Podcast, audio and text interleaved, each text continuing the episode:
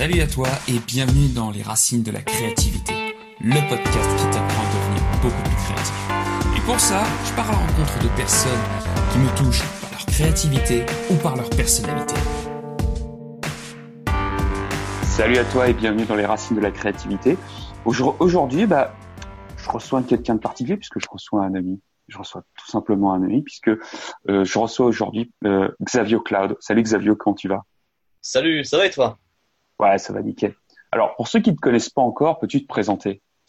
Eh bien, je m'appelle Xavier. Alors, mon pseudo, c'est Xavier Cloud. C'est un pseudo euh, qui m'est venu en 2006 euh, parce que euh, à l'époque, quand je commençais à tâtonner la musique, bon, je commençais à tâtonner la musique bien avant 2006, mais disons que c'est en 2006 que les choses ont commencé à vraiment davantage se développer niveau créativité musicale, on va dire. Donc Xavier parce que je voulais quelque chose qui rappelle mon vrai prénom dans mon pseudonyme musical, mais avec une petite différence en plus, sachant que pour les anglophones, euh, Xavier ça existe, mais c'est pas le nom qui est toujours le plus euh, abordable parce que j'ai rencontré pas mal d'anglophones qui m'ont demandé comment est-ce qu'il faut prononcer ton nom, tout ça.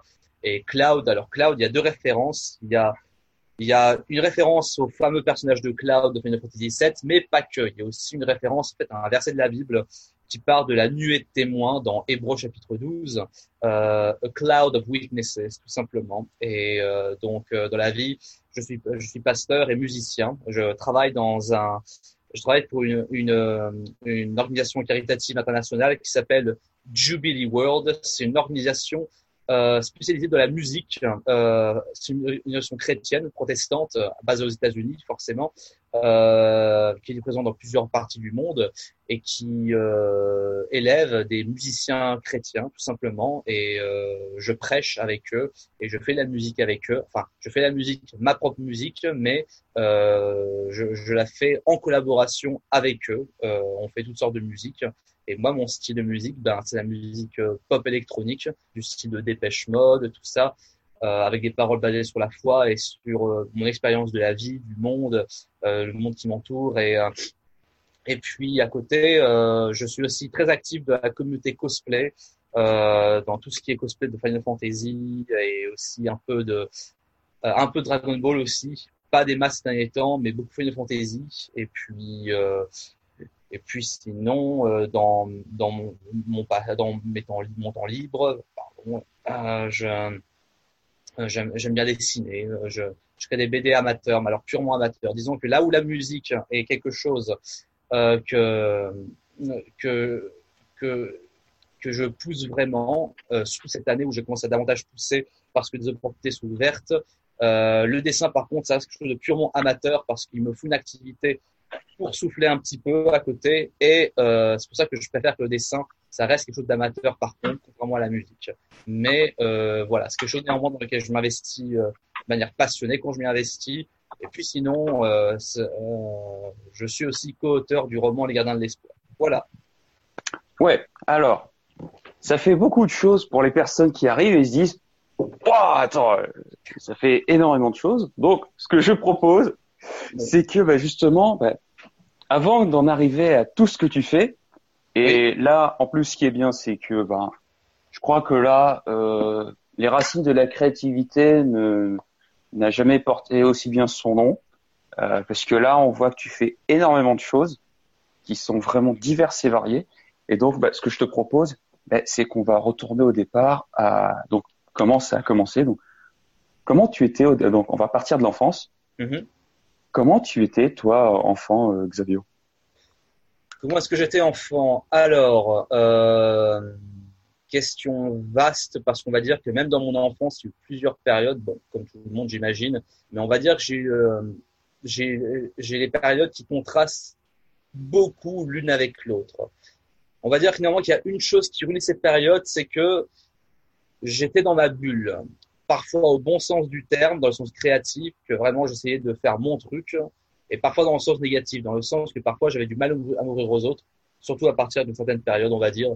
Euh, au départ, dans mon enfance, ben, euh, j'ai une enfance tout à fait normale. Bon, je suis né en 87 euh, dans la Nièvre, et euh, donc je suis un enfant des années 90, ayant grandi des années 90. Et on va dire, je suis au départ enfant jusqu'à mes 7-8 ans, j'étais un enfant typique des années 90. Je me levais le matin pour euh, voir le club Dorothée et, et, voir donc Dragon Ball Z, Bioman, euh, Power Rangers et euh, Nicky ah, La belle époque.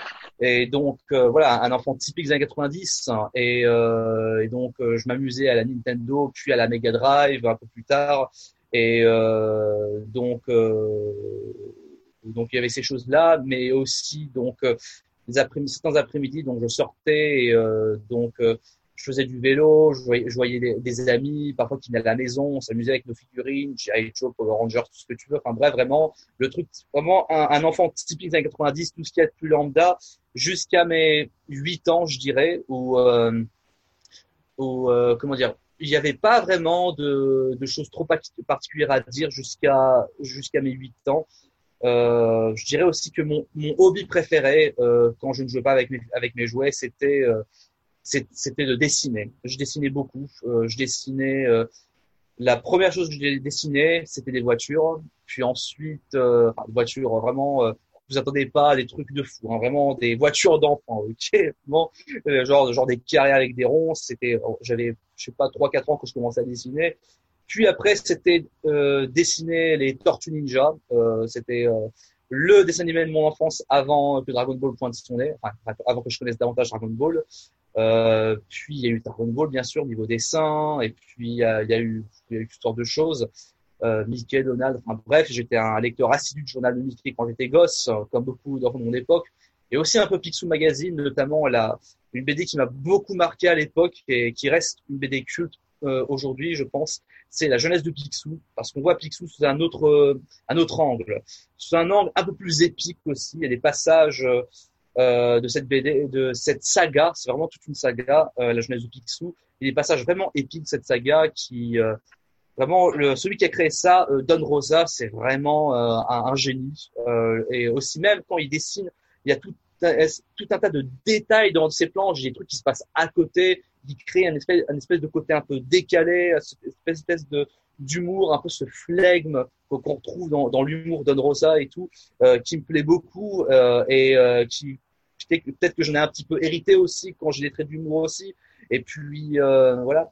Et je dirais qu'à mes 8 ans, il y a quelque chose qui s'est passé, c'est que je ne sais comment décrire les choses, mais euh, euh, je commençais à être persécuté à l'école. Au départ, ça commençait par des petites choses, vraiment par des petites choses toutes bêtes, mais qui sont euh, développées en quelque chose de plus de plus bizarre, on va dire. Disons que disons que les, les gosses de, de mon école ils, étaient horribles. Euh, J'ai pas peur de le dire les mots, ils étaient vraiment terribles. Et une chose qui, euh, est, assez, euh, bizarre aussi, c'est que ils sont éveillés au sexe très tôt, à 8 ans. Je me pose quand même des questions sur comment est-ce qu'ils ont pu s'éveiller comme ça. Alors euh, non, je ne me suis pas fait violer euh, à l'époque. Je sais que malheureusement il y a des témoignages qui disent ça, mais néanmoins je me souviens euh, d'attitudes très étranges euh, de, de, la part des gamins de cette époque qui fait que ces enfants ne vivaient plus comme des enfants. Ils essayaient de se la jouer adultes, tout dans un corps d'enfant. Et il y avait un décalage malsain et très bizarre. Et, C'était euh, des camarades à toi? euh, Des camarades? Oui, des camarades de ma, propre classe, oui. Euh, il y a, néanmoins, ce n'est pas que j'ai vécu sans amis non plus. J'avais quelques amis, notamment, j'en avais un qui est de, euh, il y avait un, peut-être peut deux, trois, quand même deux, trois qui étaient, qui restaient de très bons amis dans la période primaire et un en dehors euh, en, en, dehors de l'école qui était mon meilleur ami, je puis dire, comme un frère. Donc j'ai quand même eu des amis, mais néanmoins, il y avait quand même un sentiment de solitude, de décalage par rapport aux conneries que que les jeunes faisaient, tandis que je, je, je m'intéressais à d'autres choses. J'ai la spiritualité, euh, je commençais à croire en Dieu à cette époque-là, et aussi euh, le fait que euh, niveau jeux vidéo aussi, je découvrais, alors je sais pas quoi découvrir, mais disons que là où les gens ils préféraient Mario et Sonic, que j'aime quand même, moi je découvrais Final Fantasy VII. Donc, et forcément, quand euh, à côté tu as des gens, tout ce qui les intéresse c'est de s'échanger des, des, magazines porno euh, sous, sous, sous, le couvert, et euh, ou alors faire, faire des blagues en allant toucher les fesses des filles dans la cour de récré et euh, en, en, parlant de, de, blagues douteuses, jeu au foot, à côté, à côté, t'as as une petite poignée de gens comme moi qui s'intéressaient euh, à Final Fantasy VII qui était une révolution à cette époque quand j'avais 10 ans, il y a quand même un sacré décalage parce que FF7 au-delà du jeu vidéo, c'est une œuvre avec toute une bande sonore par un compositeur de génie, Nobuo Uematsu, et aussi des dessins, un certain design. C'est aussi, je pense aussi que été un impact sur euh, la manière dont j'ai conçu le dessin par la suite, parce que forcément, à force de dessiner, dessiner, je m'intéressais à d'autres choses et j'essayais de trouver toutes sortes euh, d'inspiration et tout, et à force tâtonner.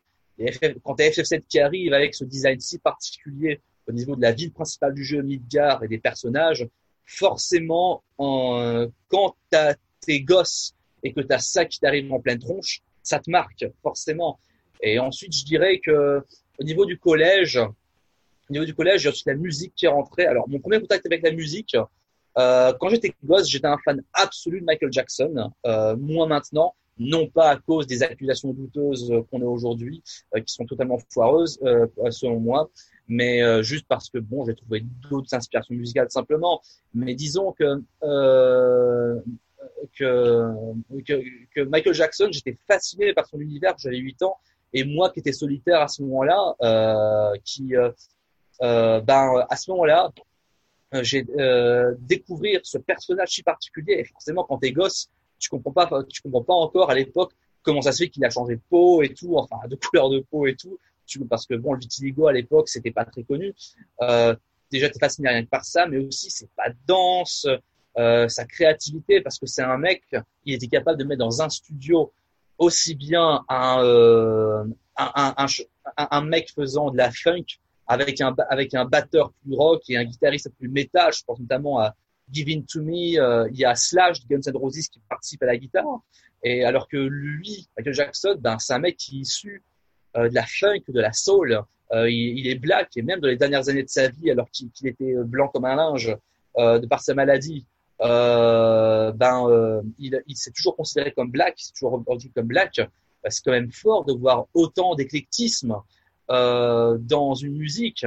Et par la suite, au niveau au collège, c'est là que j'ai commencé à écouter davantage de musique plus électronique, on va dire. Il y avait la dance music qui commençait à, à pointer le bout de son nez bah, il y a 20 ans. Je veux dire, cet été, août, ce mois d'août, si je retourne pas en arrière, août 99, euh, j'étais en vacances en Espagne avec ma famille et je commençais à découvrir la musique électronique parce que mon oncle, qui avait une décapotable à l'époque, ben il aimait, euh, bon mon oncle, un de mes oncles, c'était un peu le mec dans la famille qui aimait bien euh, euh se la jouer un petit peu, enfin faire, faire un petit peu euh, living la vida loca comme dirait, comme dirait Ricky Martin à l'époque. Et donc forcément quand tu lui passes les paysages d'Espagne, les plages d'Espagne, et aussi euh, euh, certains, certains beaux décors avec la musique électronique qui, qui passe en fond. Bon, dans la dance music, qui apprend à laisser, il y a aussi bien des trucs euh, bien que des trucs euh, tout pourris, il faut dire ce qui est. Euh, forcément, ça te marque quand t'es gosse, euh, parce que ça s'est imprimé dans mon cerveau, on va dire. Et on faut aussi rappeler que c'est une époque. Hein. Faut aussi rappeler que c'est quand même une époque. Hein. Les, la, années 90, même fin jusqu'à fin des années 90, c'est quand même une époque où il y a époque, oui, c'est aussi quelque chose de très générationnel. Je ne ben sais oui. pas les générations d'aujourd'hui peuvent prétendre à dire quelque chose de semblable. Honnêtement, je ne sais pas si, euh, euh, à moins que leurs parents les éduquent à cela. Vraiment. Voilà. Et puis, euh, sinon, bon, je vais abréger la partie enfance, euh, mais on va dire que mon enfance, bon, pour partir à la fin de l'enfance, le début adolescence, début adolescence, c'est aussi là, eh ben, que j'ai trouvé la foi, que, enfin, que, que j'ai rencontré Jésus et que et, et, aussi, on va dire que déjà, ça m'a libéré niveau relation. Je commençais à être un peu moins timide. Bon, il a fallu du temps pour vraiment les faire, mais déjà, je commençais à être à m'assurer un petit peu plus. Mais aussi, c'est là que je découvrais euh, davantage, euh, toujours pour aller sur Final Fantasy. C'est là surtout que même niveau musical, ça m'a influencé parce que les musiques sont belles. C'est aussi que niveau dessin, j'ai découvert les dessins de Yoshitaka Amano qui a signé le caractère design des personnages de FF1 jusqu'à 6. Et, euh, et puis tout ce côté, ce design si éthéré, si épuré, mais aussi si particulier, et aussi bah, davantage de musique avec de belles mélodies. Et c'est là que j'ai découvert Dépêche Mode aussi quand j'avais euh, 13 ans. La même, année de, la même année de ma conversion, c'est aussi l'année, enfin non, un peu plus avant ma conversion, c'est aussi l'année où j'ai découvert Dépêche Mode. Et musicalement, ça m'a marqué parce que à cette époque, quand tu abreuvé avec des voix qui restaient dans un domaine très boys band, euh, parce que bon, les trucs un peu plus profonds euh, des années 80, j'ai découvert plus tard. Et ben, le premier gros truc des années 80 que j'ai découvert, bah, c'était Dépêche Mode. Et après, j'ai découvert davantage d'autres groupes comme Tears for Fears, New Order et d'autres trucs comme ça. Et c'est de là qu'est parti vraiment l'envie de faire la musique que je fais actuellement. Quoi. Voilà. Ok, cool. Et donc, tu l'as justement dit, donc c'est à partir, on va dire, donc euh, la fin de l'école et au début, on va dire, du collège, que tu commences en fait à te convertir et en fait à être touché, on va dire, par par Dieu. C'est bien cela? Ouais. Euh, comment en fait ça s'est passé? Qu'est-ce qui a été le, le déclic? Eh bien, euh, depuis tout petit, j'ai toujours cru en Dieu. Pour moi, il n'était pas concevable qu'il n'y ait pas une présence créatrice à cet univers. Après, je sais qu'il y a toutes sortes de, gens qui se posent des questions. Oui, si Dieu existe, pourquoi ceci, pourquoi cela? Et je comprends ces questions parce que moi aussi, je me les suis posées.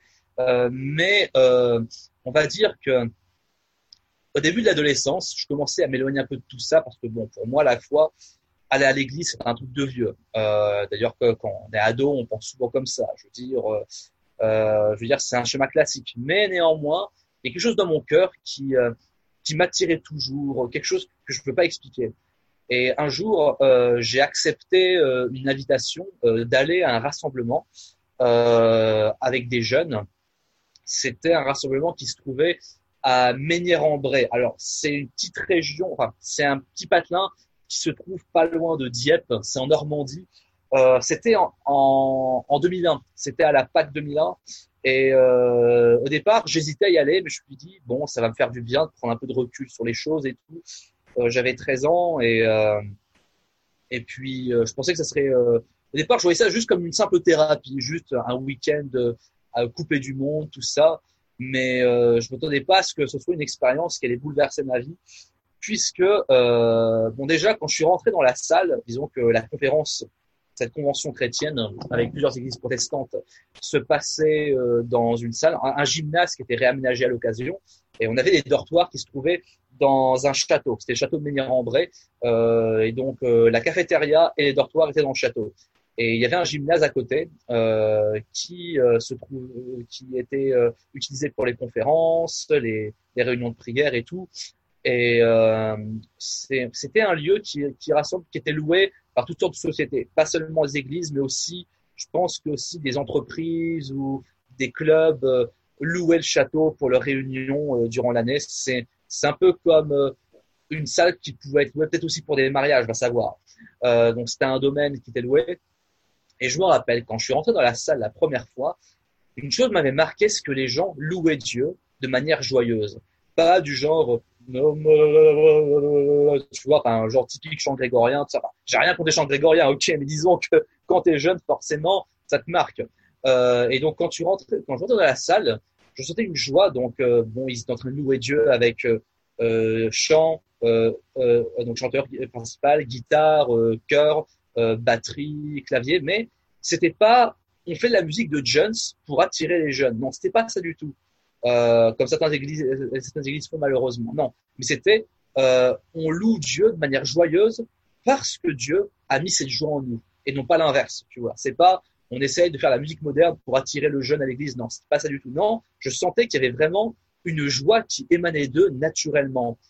Et cette joie, ça m'avait marqué. Moi qui considérais l'église comme un truc de vieux, ben moi ça m'avait marqué à l'époque. Pardon, j'avais mon ordinateur sur les genoux, donc je me mets un peu plus à l'aise là. Donc euh, ça m'avait marqué. Comme chez toi. Hein. Oui, voilà. et puis, euh, et puis, et puis, il y avait déjà ça qui m'avait marqué, mais c'était pas encore ça. ensuite, le soir, il y avait un, un pasteur mexicain qui était invité.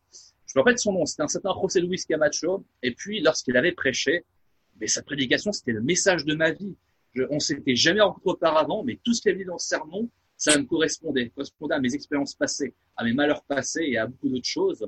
Euh, et euh, alors que pourtant je suis une personne qui est très timide, il avait demandé aux gens si quelqu'un veut que je prie pour lui, eh bien qui s'amène vers le devant et je prierai, je prierai avec vous. Et euh, machinalement, j'ai levé la main alors que pourtant j'étais quelqu'un de timide, j'osais pas m'avancer sur le devant. Prendre la parole en public pour moi à l'époque c'était quelque chose de, de, de dur. Et puis, je me suis avancé, et au moment où je me suis avancé, quand j'ai vu tous ces gens prier, j'ai ressenti une chaleur, une présence, mais, mais pas un truc psychologique, vraiment un truc concret. Chanter attends, il y a un truc qui est venu dans mon cœur qui s'est déposé là comme ça, comme si quelqu'un était venu et psh, avait déposé quelque chose. Et quand je suis sorti de la salle de réunion, j'avais les yeux gros comme un hibou. Et ça m'avait marqué. Après, je m'étais pas encore pleinement converti, mais je commençais à prier Dieu régulièrement, euh, enfin régulièrement, de temps à autre. Et euh, je comprenais pas encore tout parce que bon, quand tu as 13 ans, je veux dire, bon, euh, je veux dire, la Bible, tu comprends pas forcément, voilà quoi. Euh, mais ensuite, en arrivant à Paris, euh, à Paris euh, fin 2002, euh, parce qu'à l'époque, je vivais à Nevers, puis ensuite, on a déménagé avec mes parents à Paris parce que mon père était muté. fin 2002, je, je suis allé dans une église et j'ai ressenti à nouveau cette présence, mais c'est là que j'ai compris que euh, que je devais donner ma vie à Dieu, quoi. Pas juste mettre Dieu sur le côté, mais accepter Christ dans ma vie. Et à ce moment-là, c'est là que j'ai senti une paix euh, qui a duré. Après cette paix, bon, elle s'est développée. J'ai appris à, connaître la Bible et, et, aussi à et à faire toutes sortes de. Enfin, j'ai appris euh, tout. Enfin, euh, pour faire simple, simplement, ben après mon chemin de foi, et aller euh, progressant. Et euh, je par la suite, Dieu m'a délivré de pas mal de choses. Et euh, je dirais que il m'a délivré de du, du, manque de paix. La première chose que Dieu m'a donné déjà, c'est le pardon et la paix. Et, euh, et c'est vraiment ce qui m'a été donné. Et puis après, les choses sont faites fil en aiguille. Voilà. Ok. Donc il y a cette conversion et ouais. donc tu t'es pleinement, on va dire, investi on va dire dans, on va dire dans, dans la vie, en tout cas dans cette vie en Dieu, où tu gardais quand même tes activités, on va dire euh, créatives comme le dessin, la musique. Euh, enfin, comment ça se passait à ce moment-là? Donc, il y a eu cette conversion et comment se passait, enfin, tout ce que tu aimais faire avant, ça se passait comment? Eh bien, disons que, comment dire, euh, il y a des choses que j'ai, dire que, que j'ai que j'ai laissé tomber. Enfin, mais ce que j'ai laissé tomber, c'est pas le côté créatif, hein, parce que je pense que Dieu, Ah, il y a eu un petit souci. Voilà, c'est pas grave. Hein. Attends, hop, tu m'entends? Oui, là je t'entends. Voilà. voilà. Donc, et voilà, il se trouve qu'il y a eu un petit souci technique. Donc ça arrive. Hein, voilà. On, c'est du direct. Donc voilà, il y a eu un souci technique. Voilà, ça arrive. Et on va le prendre comme ça. Donc euh, je verrai bien au montage comment ça passe. Et donc, euh, donc, vas-y, je te laisse recommencer la question que je t'ai posée juste avant. Alors, alors pour euh, répondre à ta question concernant la créativité et la foi, eh bien, euh, je pense que Dieu n'est pas contre la créativité parce que Dieu lui-même est un Dieu créateur. Et donc, euh, il nous a créé à son image. Et euh, à son image, ce n'est pas quelque chose de physique, puisque Dieu n'est pas physique, Dieu est esprit. Mais euh, c'est quelque chose... Déjà, je pars du principe que Dieu est amour, et Dieu a mis cet amour en nous. Et euh, mais ça applique aussi le fait que comme Dieu est un Dieu créateur, déjà le fait, euh, le fait de d'aimer, c'est aussi quelque part créer quelque part. Déjà, je veux dire, bon, la procréation, Dieu a dit à, l'homme et à la femme, soyez féconds, multipliez-vous. Il y a un côté spirituel, mais aussi un côté physique. Donc, quand tu as un bébé, tu crées. Mais aussi, on aime créer dans toutes sortes de domaines, aussi bien musical que dessin ou toutes sortes de choses. Et euh, mais je dirais que oui. Alors, ça a impacté ma créativité dans le sens que maintenant, après, j'étais plus intéressé de comment dire. Euh, j'étais de moins en moins intéressé et au final, je suis devenu totalement désintéressé de faire de la musique euh, genre chanson d'amour typique. Euh, disons que euh, disons que à partir de là, je commençais à créer des morceaux vraiment parlant de ma foi, du témoignage de ma foi, mais aussi de ce que Dieu a fait pour moi. Après, quand à l'heure d'aujourd'hui, quand je crée des chansons, euh, même les chansons néanmoins ne sont pas des louanges typiques. Je peux faire la louange parce que j'estime que, que Dieu mérite la louange et que qu'on est chrétien, ben on loue Dieu de toutes sortes de manières. Mais euh, néanmoins, les chansons que j'écoute, que je, compose moi, par contre, quand je loue Dieu, je, je, je, chante des chansons créées par des gens qui, je trouve, font la louange ont, des, ont un meilleur talent que moi pour faire de la poésie ou des rimes. Parce que moi, quand j'écris des chansons euh, parlant de la foi, c'est plus des témoignages de ce que Dieu a fait pour moi et aussi euh, mon point de vue sur la foi, euh, sur le monde actuel, à la lumière de la foi justement. Et je dirais qu'à ce moment-là, à mes 15 ans, parce que c'est plus vers mes 15 ans que je me suis converti, euh, ben euh, donc, euh, le changement, c'était déjà que euh, déjà j'étais moins, comment dire, j'étais moins fermé dans ma bulle. Bon, j'avais encore du, mal encore à développer des relations, mais néanmoins, euh, je, j'étais moins dans, mon monde, on va dire. J'avais encore mon monde parce que quand on est créatif, on a son propre monde à soi. Euh, et euh, je dirais que niveau créativité, bon, ça a impacté ma manière de faire la musique euh, et de vraiment parler de ce que Dieu a fait pour moi. Et niveau dessin, euh, euh, par contre, je dirais que ça s'est développé un peu plus lentement, on va dire. Disons que euh, je passais, j'ai pris un peu plus de temps pour que les dessins soient impactés. On va dire que c'est vraiment avec le temps que même euh, le dessin a été impacté euh, au niveau de ma foi. Disons que par la suite, j'essaie de faire des BD amateurs, mais à chaque fois j'abandonnais parce qu'il y avait un truc, euh, ça me j'étais pas satisfait. Euh, je veux dire, c'était juste un copier-coller de choses qui m'avaient influencé, mais sans vraiment sa propre identité. Euh, des dessins avec ma propre identité sont venus bien plus tard, euh, en 2009. Alors j'avais déjà 22 ans, 21-22 ans, où j'ai commencé à créer une BD avec des références chrétiennes justement, une BD qui s'appelle Via Justicia. Alors à l'époque, la BD s'appelait Path of Dreams. Je la partageais sur Facebook, mais avec petite visibilité. Bon, je ne pense pas que ma BD ait une grande visibilité encore aujourd'hui, mais il y a déjà un peu plus de gens qui l'ont lu. Euh, s'appelle Via, Justicia, donc le chemin vers la justice. Et euh, il y a trois tomes actuellement. Le tome 3.2 est encore en cours d'écriture. Il y a dix ans, euh, quand la BD a commencé, je pensais qu'aujourd'hui je l'aurais fini, mais en fait, on est encore que le tome 3.2. Et je pense qu'il y aura huit tomes. Euh, 8 ou 9 tomes, mais euh, voilà, c'est une BD en fait qui euh, qui est un peu inspiré tout ce qui est manga, japanimation, shonen et tout ça, euh, parce que oui, la culture japonaise, au, départ, j'y ai baigné, mais aussi curieusement, c'est dans les années suivant ma conversion que j'ai appris à davantage aimer le Japon, pas seulement au niveau manga, mais aussi au niveau de la culture, au niveau de la vie, des gens et tout. Et euh, cette BD, en fait, c'est l'histoire d'un gars qui euh, euh, qui euh, qui parle un peu de mon expérience parce que c'est aussi un gars qui a commencé sa vie natale étant euh, un peu fermé, qui ensuite a commencé à se faire des amis, mais ensuite en déménageant, en déménageant, il a perdu ses amis, mais il a aussi trouvé la foi pour de vrai. Et donc c'est l'histoire d'un gars. Au départ, il a du mal à s'intégrer et puis un jour, il se fait recruter par quelqu'un euh, qui partie d'une organisation qui qui lui demande de chasser des démons et alors, dans cet univers, c'est un univers fictif, bien sûr, mais dans cet univers, j'ai créé un peu comme Tolkien l'a fait quelque part. Bon, je me compare pas à Tolkien non plus parce qu'il a créé un univers vaste et puis euh, j'ai pas cette prétention non plus. Hein.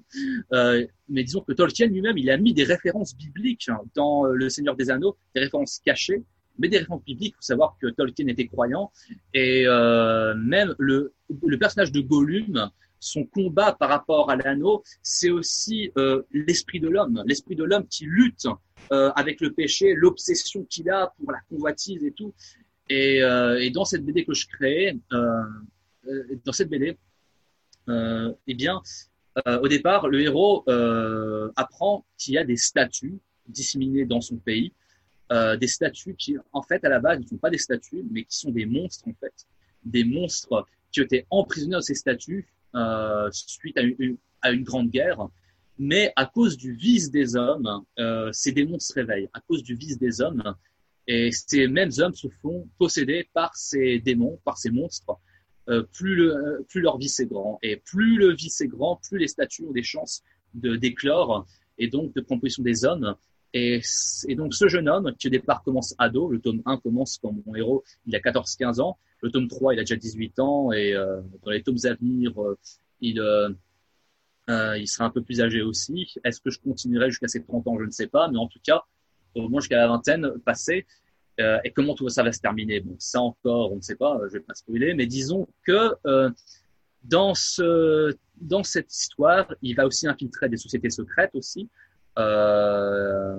des, euh, il va aussi non pardon, il va euh, se battre pardon contre des sociétés secrètes infiltrées, excusez-moi, et il va voyager à gauche à droite pour déjouer des, des, complots et des tout. Alors bien sûr, à l'heure d'internet où où beaucoup de gens surfent sur la, sur la, la, théorie du complot. Alors non, je ne suis pas en train d'aller trop loin parce que moi-même j'ai du recul par rapport à ces choses parce que sur Internet il y a quand même pas mal de conneries quand même. Je vais pas non plus virer dans un délire euh, totalement abracadabantesque façon reptilien et compagnie, mais néanmoins euh, par rapport aux magouilles que certaines sociétés font, que certains politiciens font, ma BD s'en inspire aussi et euh, justement euh, ce jeune homme, sa foi, comment est-ce qu'il va la vivre? Ce jeune homme, sa foi, comment est-ce qu'il va la vivre? Et surtout, euh, il va apprendre, il va se prendre des claques dans la gueule, mais justement, est-ce que sa foi ressortira affaiblie ou justement renforcée? Euh, C'est quelque chose que je vais mettre en dessin et euh, que j'ai hâte de montrer. Super. Bon, bah, écoute, super. Euh, moi, il y a, y a, une question, hein, donc tu l'as un petit peu abordé, euh, mais c'est finalement euh, toi en tant que bah, créatif, hein, et je pense que tous ceux qui écoutent le, podcast, voilà, ils entendent vraiment qu'il y a, voilà, il y a, une grosse créativité, qu'il y a énormément d'univers qui t'inspirent. Euh, c'est finalement, tu vois, donc on est à l'adolescence, euh, tu en as un petit peu parlé, mais final, comment tu as géré finalement ben, la relation avec les autres? Parce que ben, on sent qu'il y a un, un, univers qui est euh, énorme, voilà, qui est énorme, que qu'il y a plein de choses qui te passionnent. Et au final, euh, comment t'as comment t'as géré, en fait, dire à, à l'adolescence? Hmm. les relations, Alors, la relation avec les autres Ouais. Alors à l'adolescence, comment est-ce que j'ai géré ça? Alors encore une fois, c'est quelque chose de très progressif, mais euh, en fait, euh, déjà, bon, quand j'ai quand je suis devenu chrétien, eh bien, j'ai commencé à rencontrer d'autres chrétiens, dont des gens qui partageaient la même foi que moi, donc déjà des gens qui avaient une vision semblable à la mienne. Euh, Mm. Même si je ne rencontrais pas des masses, parce que les premiers chrétiens que j'ai rencontrés, euh, moi, je vivais dans le 14e arrondissement de Paris, et la plupart d'entre eux, ils vivaient en banlieue. Euh, et donc, je voyais ben, surtout à l'église. Déjà, à l'église, a commencé à me faire un petit groupe d'amis. Ensuite, le lycée. Alors, le lycée, au départ, quand je suis arrivé au lycée parisien, c'était un peu dur. Le lycée, le lycée où j'étais à Nevers, avant d'arriver à Paris, je commençais à me faire des amis. À vrai dire, je commençais à vivre une vie euh, limite normale, à vrai dire. Enfin, entre guillemets. Et euh, le lycée à Paris, par contre, la moitié des gens étaient très bizarres. Euh, autant dire que bah, que les jeunes dans lycée faisaient des cons, parce que la classe de seconde où j'étais, c'était une classe qui est très bizarre, une classe avec un corps d'adolescent de 15-16 ans, mais une mentalité euh, de sixième. C'était très étrange. Alors rassure-toi, hein, c'est, euh, enfin, sais- j'ai expérimenté la même chose et malheureusement, moi j'ai vu ça même, à euh, enfin, en faisant mes études supérieures. Donc euh, Mm. rassure-toi. oui, Je, je sais, ce, ce n'est, tu n'es pas un cas à part, malheureusement. Des gens qui avaient la vingtaine, mais qui avaient une mentalité de sixième, rassure-toi, malheureusement, tu n'es pas un cas à part. Oui. Néanmoins, par la suite, euh, en, en parlant et en trouvant l'abs avec des gens, à la fin de cette année, j'avais quand même réussi à créer de bons souvenirs. Et ensuite, j'ai dû changer de lycée encore, bon, toujours de Paris cette fois-ci, parce que euh, j'avais pris l'option cinéma audiovisuel dans mes parcours d'orientation. Justement, cinéma audiovisuel, bah, j'ai aussi une petite histoire avec le cinéma. Alors, je suis pas un gros cinéphile, attention, et je ne suis pas euh, quelqu'un de spécialisé dans l'image. Néanmoins, ça a quand même joué dans mon parcours, quand même, de voir des films d'auteurs, de- toutes sortes d'auteurs. Et euh, dans ce lycée-là, au départ, j'ai eu du mal à m'intégrer aussi parce que forcément, avec ma personnalité un petit peu atypique à l'époque, mais aussi parce que les jeunes, la plupart des choses qui les intéressaient, c'était de, de boire, fumer. Le lycée où j'étais, pour la petite anecdote, c'est le lycée Paul Valéry. C'est un lycée où on a fait de, des choses très sympas. On était au festival de Cannes ensemble avec, avec euh, la classe audiovisuelle. Donc c'était cool. Euh, comme ça, euh, donc ça nous a permis de voir de beaux paysages parce que euh, lorsqu'il fait beau et chaud à Cannes, c'est quand même beau à voir. Euh, du moins dans mes souvenirs. Peut-être qu'aujourd'hui, j'aurais pas le même ressenti. Euh, et puis, euh, et, puis aussi voir des films qui n'étaient pas forcément connus parce qu'il n'y avait pas que, les blockbusters, il n'y avait pas que Kill Bill 2 et compagnie, il y avait aussi des, euh, des films euh, d'autres catégories.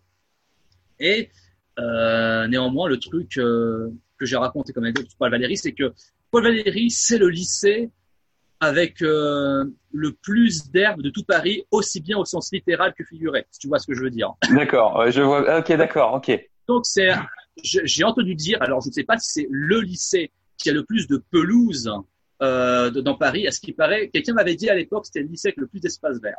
Je veux bien le croire parce que c'est vrai que on avait pas mal d'espace vert par rapport au lycée où j'étais auparavant. Mais euh, c'était aussi le lycée où il y avait le plus d'herbes qui circulaient et pas que la, cigarette traditionnelle. Donc forcément, il y avait un décalage entre les aspirations euh, de mes camarades et les miennes, parce que beaucoup de mes camarades aimaient bien le week-end, ben euh, ben boire, mais boire jusqu'à se rendre ivre. Je veux dire, euh, c'est régulièrement j'ai entendu des histoires de de, gens qui disaient ah dis donc samedi t'étais dans le caniveau et tout. Enfin bref, et enfin régulièrement, pas tous les week-ends non plus, mais disons que j'ai entendu plusieurs histoires comme ça. Et donc j'ai un peu mal intégré, mais j'ai quand même réussi à, à socialiser avec certaines personnes, notamment au niveau de la musique, mais aussi parce que euh, ma foi suscitait des questions. Et donc, ça a suscité des moqueries, oui, et donc c'est normal. Donc, assumé, en fait, tu assumais ta foi dès le lycée? Ouais, ouais. Ah oui, en effet, il faut avoir une grosse paire de couilles quand même. Je, vais être honnête, hein, euh, enfin, surtout quand on connaît le contexte français, début des années 2000, on va dire le contexte socio-économique. Je ne dirais pas plus pour éviter de me faire euh, voilà striker. Oui. Mais euh, quand même, fallait être velu. Hein.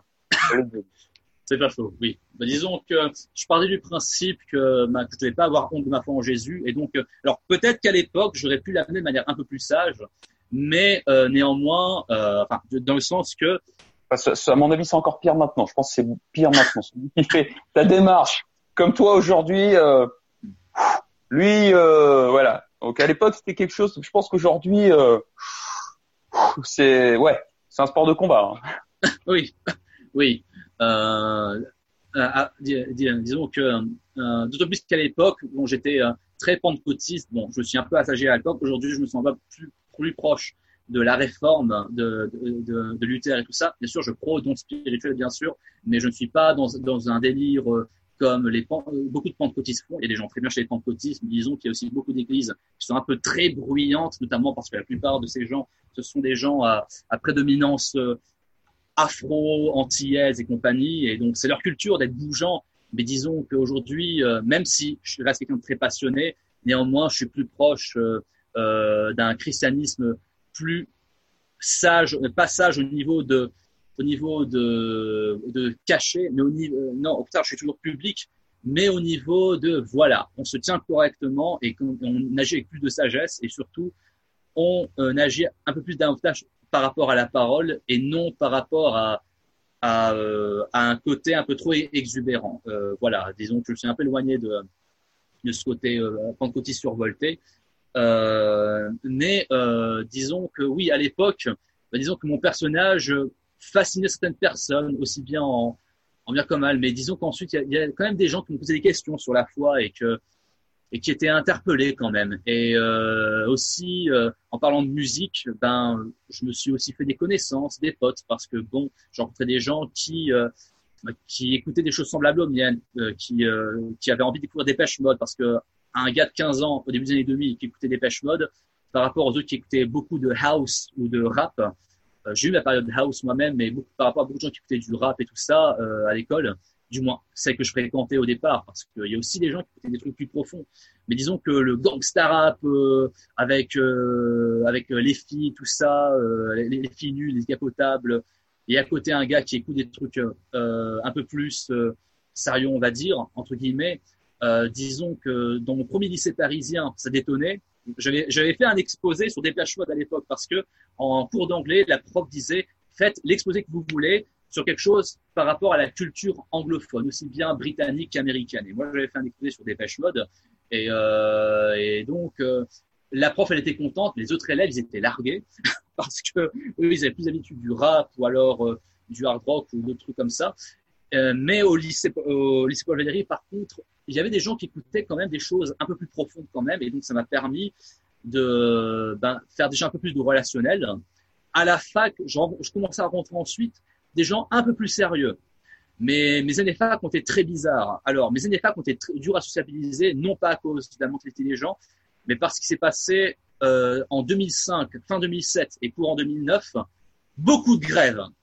C'était euh, une période avec beaucoup de réformes et donc beaucoup d'élèves ont, ont, beaucoup de facs ont bloqué, ont bloqué, euh, ont, bloqué les facs. Du coup, euh, ma première année de fac, pendant plusieurs mois, je n'avais pas de cours. C'est très étrange comme de fac.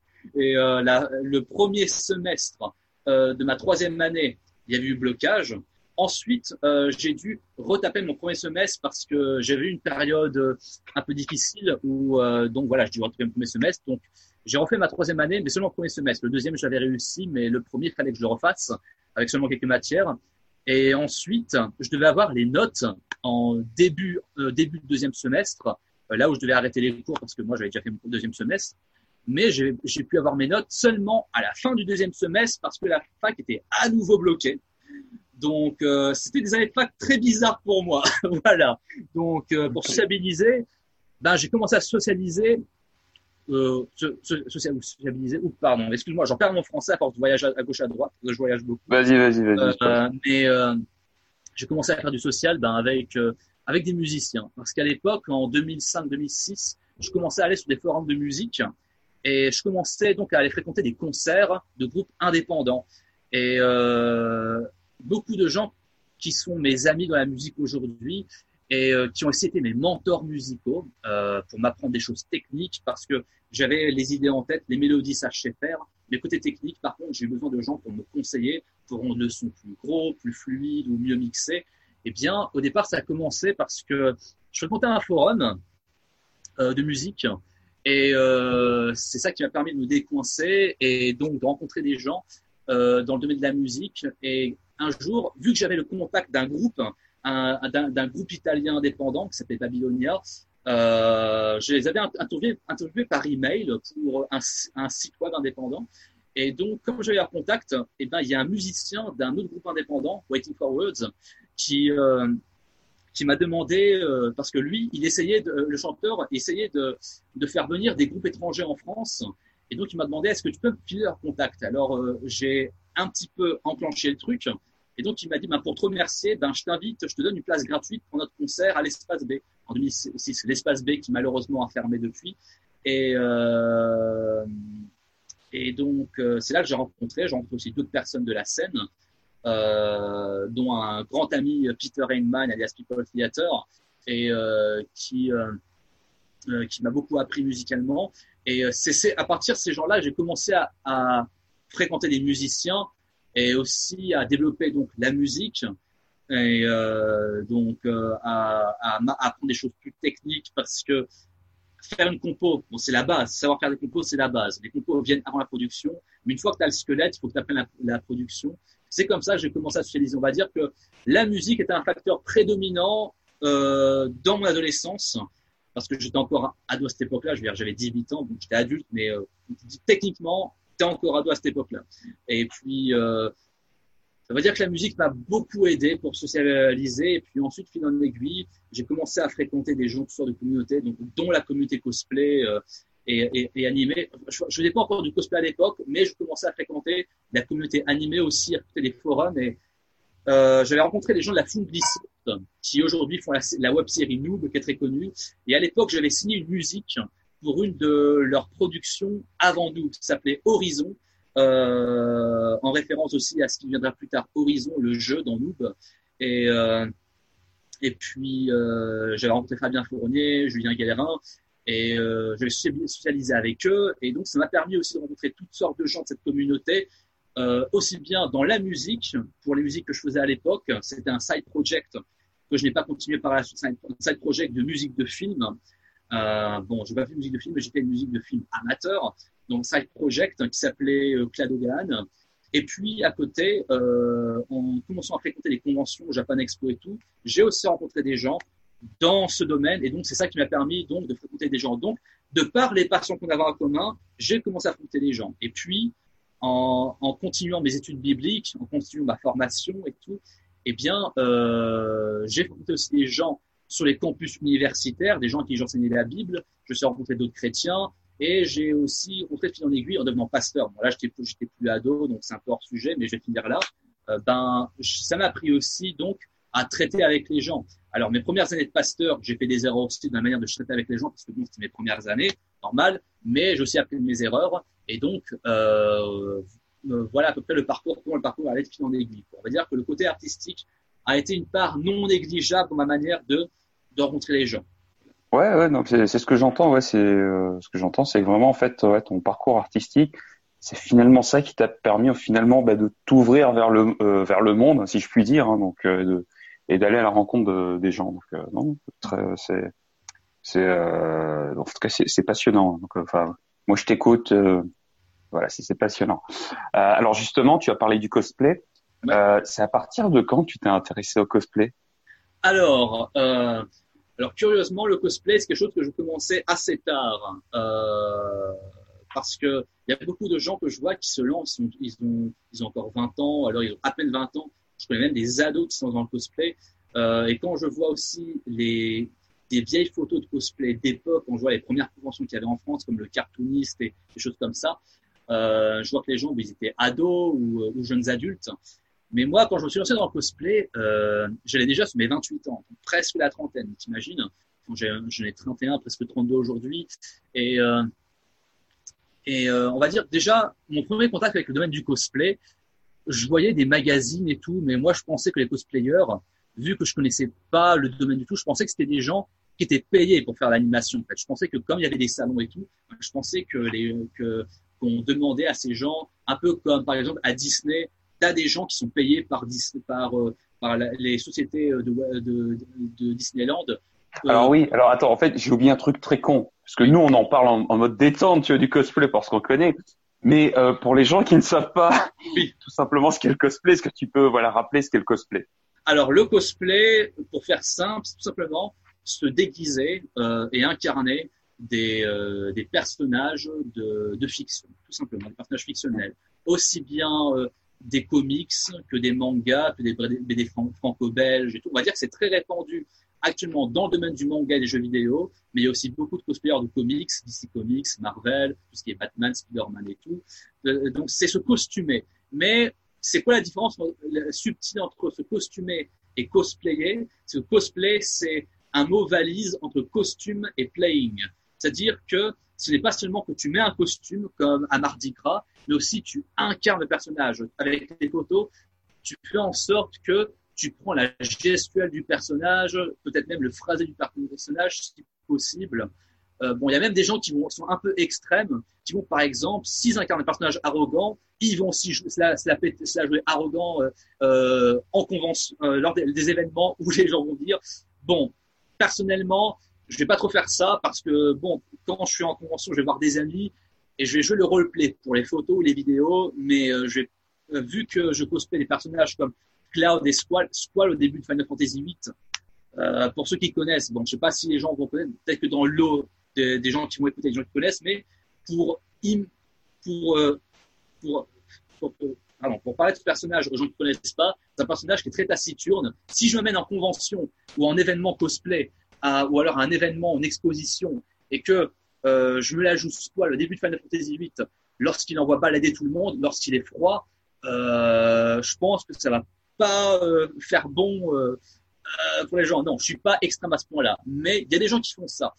mais oui, alors le cosplay, pour faire simple, c'est quelque chose qui est pratiqué dans des événements, dans des, conventions, des salons dédiés aux jeux vidéo ou à la culture manga ou aux comics ou, ou, ou, alors ou alors à des événements, des sorties ciné. Il y a des, à des sorties ciné, par exemple, à la sortie du dernier Avengers, il y a plein de cosplayers, de, de, de, gens, de gens se costumant en Spider-Man, euh, Black Widow, euh, Iron Man et tout, qui sont donné le mot pour se rendre déguisés dans les cinémas. Et justement, les gens qui viennent au cinéma, en voyant ces gens arriver déguisés, eh bien, ils prennent des photos et les enfants, ils sont contents de voir des gens qui incarnent le, le, leur héros euh, euh de, film préféré. Euh, donc euh, voilà, disons que ça met des paillettes dans les yeux des enfants et aussi euh, pour les adultes, ça, ils aiment aussi voir des gens qui ont, qui bercé, qui ont bercé leur enfance ou, leur, leur pop culture, comme Dark Vador ou alors, ou alors Sangoku et tout ça. Et alors le cosplay, au départ, c'était comment C'était au départ, c'était créé par des Américains, non pas par des Japonais, contrairement à ce que beaucoup de gens disent. Mais c'était sublimé par les Japonais. Disons que les Américains, ils ont commencé ça avec des conventions euh, je me rappelle plus la date exacte, peut-être dans les années 40, 50, je ne sais plus, peut-être que j'ai une bêtise, mais ça commençait avec des, des fictions comme Star Trek et tout. Et euh, ensuite, euh, les Japonais se sont réappropriés le truc Euh, et ils ont vraiment sublimé le truc au point même que le cosplay au Japon, ça est devenu partie intégrante de la culture. Ce n'est pas devenu, ce n'est pas quelque chose d'alternatif le cosplay au Japon. Ça fait partie de la culture au point même que lors des concours cosplay, il y a même, euh, j'ai même vu au World Cosplay Summit, le gros concours de cosplay mondial, le ministre de l'économie japonaise, le, le, ministre japonais de l'économie était présent euh, parmi les invités à cet événement pour dire à quel point euh, c'est un truc énorme. Mais oui, donc le cosplay, pour ma part, euh, euh au départ, j'ai découvert ça dans des magazines et tout, des magazines de jeux vidéo. Et moi, je pensais que c'était juste des animateurs payés par le salon, tout comme Disneyland paie des gens pour se déguiser en Cendrillon, La Belle et la Bête, Mickey, Donald, etc. Moi, je pensais que c'était ça. Par la suite, j'ai découvert que non, c'était il, peut y avoir des animateurs, mais c'est très rare. La plupart des gens qui font du cosplay en convention, ce sont des gens euh, simplement euh, qui sont passionnés et qui, mais qui sont amateurs. Ils ont un vrai métier à côté, euh, pour parler simplement. Ce sont des gens simplement qui font du cosplay par pur loisir. En Amérique ou en Chine ou dans certains pays, il existe des modèles cosplay à temps plein, et encore pas tous. En France, on ne vit pas du cosplay. C'est un loisir pur et dur. C'est un hobby, purement et simplement. Euh... Euh... Et alors justement, toi, qu'est-ce qui t'a, qu'est-ce qui t'a poussé, qu'est-ce qui t'a motivé à, à te lancer dans le cosplay? J'allais, alors j'allais y venir. Alors au départ, je regardais ça de loin. Disons que je trouvais ça bien fait, mais je pensais pas, euh, je pensais pas euh, m'y intéresser plus que ça, parce que bon, euh, niveau couture, je suis une bille, et aussi je ne savais pas comment créer des costumes. Euh, il est vrai que quand j'étais, euh, quand j'étais enfant, j'aurais voulu avoir des, j'aurais voulu avoir des costumes pour Mardi Gras, parce que dans les écoles on faisait Mardi Gras, le carnaval et tout. J'aurais voulu avoir des costumes plus classe que ce qui se faisait à l'époque. Je veux dire, bon, je m'étais déguisé une fois en cow-boy quand j'étais gosse, j'avais 5-6 ans je, m'étais déguisé une fois euh, euh, en, karatéka. Bon, je faisais du judo à l'époque, j'avais juste un petit kimono et tout. Une fois, je, m'étais déguisé une espèce de, un truc vaguement inspiré, Final Fantasy, une espèce de moine avec euh, avec une cape et aussi une espèce de, truc un peu comme une espèce de poncho et tout, euh, pour faire une espèce de magicien, mais c'était un peu foireux euh, quand j'étais au début du collège. Euh, mais après, bon, j'ai plus jamais fait ça. Euh, ensuite, la première fois que j'ai vu du cosplay, de mes propres yeux, euh, c'était un salon du jouet. C'était en 2006. C'était un salon euh, du jouet, la collection. Et il y avait toutes sortes de jouets. Il y avait euh, aussi bien euh, des anciens trucs genre Bioman et tout ça que des trucs plus récents. Il y avait des jouets Dragon Ball ou des jouets Chevalier du Zodiac, les fameux Midcloth et tout. Et aussi des, aussi des, jouets, des espèces de figurines en résine de trucs franco-belges comme Astérix, et tout. Enfin, toutes sortes de jouets. Il y avait même des trucs euh, dans des bacs, des espèces de, de trucs qui étaient comme des contrefaçons. je le dis maintenant. Alors je sais pas si, euh, je sais pas si c'était bien légal vu ce qui était présenté. Mais moi, j'étais pas conscient de ça. J'étais pas conscient que c'était des contrefaçons de l'époque. C'est par la suite que j'ai appris que c'était des trucs contrefaits. D'ailleurs, dans les conventions, euh, il y a des contrefaçons. Euh, les, certaines figurines sont beaucoup, vous voyez, c'est des trucs euh, made in China, euh, pas, pas officiel. pardon, je ferme la parenthèse. Et c'est à ce salon que j'ai vu pour la première fois du cosplay. Il y avait un petit espace cosplay, mais très petit. Il y avait juste une petite salle avec un concours cosplay et il y avait des cosplayers de, il y avait une cosplayeuse de Lara Croft, il y avait euh, un, est-ce qu'il y avait un Dark Vador, je ne sais plus. Il y avait un, je me rappelle plus parce que mes souvenirs sont assez vagues. Il y avait euh, des cosplays, mais voilà, des cosplays assez assez simple quand même. Il n'y avait pas des trucs super craftés de ouf, mais j'étais intrigué quand même. Je me suis dit, tiens, euh, il y, a, y, y, a, un concours, tiens. Mais j'ai regardé, ça et puis c'est tout. Je n'avais même pas pris de photos, c'était pour dire. Ensuite, mon premier contact avec une grosse masse de cosplay, c'était Japan Expo. C'était en 2008. La première fois que j'étais à Japan Expo, qui à l'heure actuelle est la plus grosse convention de France, mais aussi d'Europe. Euh, je sais que c'est une convention qui fait débat parce qu'il y en a qui disent ouais c'est devenu commercial et tout.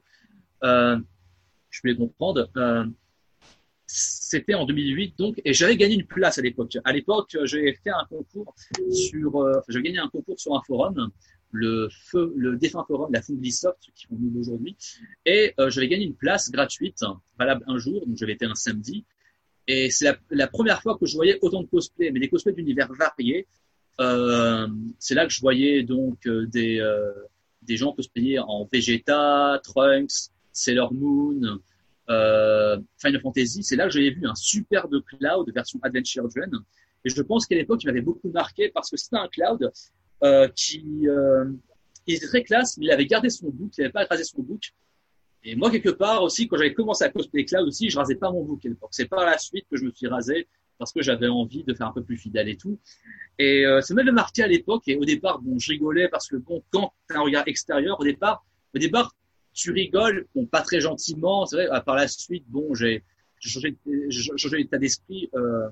Euh, tu ris quand tu vois que bon, quand tu vois quelqu'un qui est végétal mais qui a du bide ou alors qui, euh, voilà, tu te dis, oh, attends, on dirait Vegeta et Trunks, passer la trentaine sans avoir fait du sport et en ayant ce que dire. Mais quand même, vraiment, je me compte d'avoir eu cette mentalité à, l'époque parce que en faisant du cosplay, je me suis rendu compte que vraiment tout le monde peut faire du cosplay. Et disons qu'au départ, quand es, toi, tu es nouveau, ça te fait sourire. Mais quand tu vas un peu plus au fond, euh, après, tu te dis, mais ils font ce qu'ils veulent.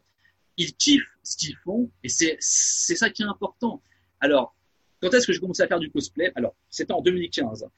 Donc, pour te dire le cheminement qui s'est passé, alors, au départ, euh, en 2013, quand je vivais à Londres, euh, je cherchais euh, un truc en rapport avec Final Fantasy sur Internet. Je cherchais un médaillon de Squall, un pendentif de, de Squall de Final Fantasy VIII, parce, que disons que j'aimais bien ce, symbole de lion. Et dans les suggestions, c'était sur Rakuten, autrefois Price Minister, dans les suggestions, il y avait une perruque de Cloud euh, à la vente. Et je ne sais pas pourquoi, mais dans mon esprit, il y a un truc qui me disait, pourquoi pas? Alors que c'était parti sur un coup de tête. Et je me suis dit, peut-être que ça pourrait me servir pour des futurs sketchs ou autres euh, et tout. Et alors je me dit, pourquoi pas? Alors j'ai commandé parce qu'elle n'était pas trop chère. Bon, elle était une vingtaine d'euros. Il y avait plus cher. Elle était pas mal pour l'époque quand même. Aujourd'hui, les perruques, il y a beaucoup plus cher aujourd'hui, plus d'une trentaine, voire même une quarantaine d'euros. Euh, ça dépend, ça dépend où, on se procure. Euh, et puis, euh, ce qui s'est passé, c'est que en revenant à Paris l'année d'après, parce qu'à l'époque, euh, j'étais assistant pasteur pour une église à Londres, en revenant à Paris l'année d'après, euh, en retournant à la Japan Expo euh, de, la, de 2014, c'était ma dernière Japan Expo en civil, en civil pardon, euh, j'avais j'avais rencontré, euh, j'avais vu toutes sortes de cosplayers. J'étais à nouveau intrigué de voir des cosplayers Final Fantasy et puis j'apprends qu'une boutique à, Paris, Mangadori pour la cité, euh, vendait des cosplays. Et je me suis dit, pourquoi pas? Et alors je me suis décidé à ce moment-là à acheter le cosplay de Cloud version Adventure Children. Et euh, l'année d'après, c'est là que j'ai fait enfin le pas de venir pour la première fois à Japan Expo cosplayer. Et ce même jour, en arrivant à Japan Expo, j'ai aussi trouvé l'épée, alors plus petite, pas l'épée que j'ai maintenant, mais l'épée de Cloud. Alors c'était la version Adventure Children qui se déclipse avec des boulons, tout ça, pour enlever les lames et tout. Et à ce moment-là, je, commençais à vraiment kiffer le fait d'être dans la peau de mon personnage préféré de mon enfance, aux côtés de Sangoku, bien sûr, mais mon personnage préféré de jeu vidéo, on va dire, euh, de mon enfance. Et euh, à, à, poser avec l'épée et tout. Et ensuite, de fil en aiguille, je suis allé à plusieurs conventions et les gens, ils aimaient prendre en photo. il y a des, gens qui, en me voyant, étaient contents de voir un personnage de leur enfance même si maintenant, aujourd'hui, je me rends compte que mon cosplay n'était pas top parce que, bon, disons que l'épaulette, elle partit un peu de travers et la perruque, je ne savais pas encore comment styliser une perruque à l'époque. C'est un truc que j'ai appris avec le temps. Euh, donc, voilà. Euh, le fait aussi de rencontrer des gens, de rencontrer d'autres cosplayers, de poser avec des cosplayers de Final Fantasy, des gens qui faisaient Tifa ou Aeris et tout, et, euh, et de rencontrer des gens qui faisaient Squall ou alors de rencontrer des gens qui, euh, qui faisait euh, Link euh, et Zelda, euh, Ryu Street Fighter ou, ou, ou, alors Sephiroth. Je veux dire, d'ailleurs, petite anecdote, ce week-end, en tant que pasteur, je, je mon premier mariage et le marié, justement, est un cosplayer de Link, justement. Et, sa, femme, euh, elle sera en robe au motif de Zelda. Et euh, donc, euh, fil en aiguille, bon, c'était encore du cosplay acheté. Pendant deux ans, j'ai cosplayé ce cloud, mais j'ai commencé la création de cosplay en 2017. Euh, au départ, ce qui m'a poussé euh, à, à, la création, c'est une contrainte à la base. C'est une contrainte qui en même temps m'a poussé davantage par la création. En fait, à cette époque-là, le, le, le, plan Vigipirate devenait de plus en plus dur envers les conventions parce que dans les, dans les, dans les salons du manga et de la japanimation en France, les vigiles, ils interdisent les armes en bois, les répliques d'armes en bois. Avant, ils interdisaient le métal, pas le bois. Le métal, je peux comprendre. Si tu te reçois un truc en métal sur la tête, euh, voilà. Bon, le bois, bon, ça fait mal aussi, mais les gens, ils, quand même, ils tiennent, ils savent tenir leur réplique d'armes quand même, et je savais tenir la mienne. Mais, euh, euh, même le bois est devenu interdit, c'est une convention. Donc, j'ai dû apprendre à créer des armes donc avec notre matière, en mousse ou en polystyrène. Donc, par la suite, j'ai fait le costume de Cloud, mais version jeu, la version de 1997, pas la version Adventure Jam, parce que déjà, ça fait des, longtemps que je voulais euh, entrer dans la peau de Cloud version jeu, mais aussi l'épée, ben, j'ai dû apprendre à, la, à, à, la, à, la, à la crafter. Et ce qui s'est passé, c'est que lors d'une convention, Japan Party en 2017, j'ai rencontré des gens qui faisaient des ateliers sur Paris, euh, des ateliers qui se trouvent au Kamen Crea, euh, qui se trouve à Bastille, euh, pour ceux qui sont intéressés. Et donc, euh, je pensais aller à ces ateliers pour apprendre la création de cosplay. Et donc, j'ai appris aussi à me débrouiller. Par exemple, je ne sais vraiment pas, je ne sais pas comment tisser un costume entier. Mais ce que j'ai fait, c'est que, par exemple, pour le costume de Cloud, c'est que j'ai commandé un, pull à col roulé, dont j'ai coupé les manches. Et aussi, j'ai acheté un pantalon ample, un pantalon cargo dans une boutique Goth de Paris qui vend aussi des trucs qui font un peu euh, militaire et tout. Donc euh, j'ai acheté un pantalon d'intervention qui fait, qui fait voilà comme le gros pantalon que Cloud a euh, dans le jeu. j'ai commandé des Rangers sur internet, donc je l'ai trouvé pour pas cher à 10 euros.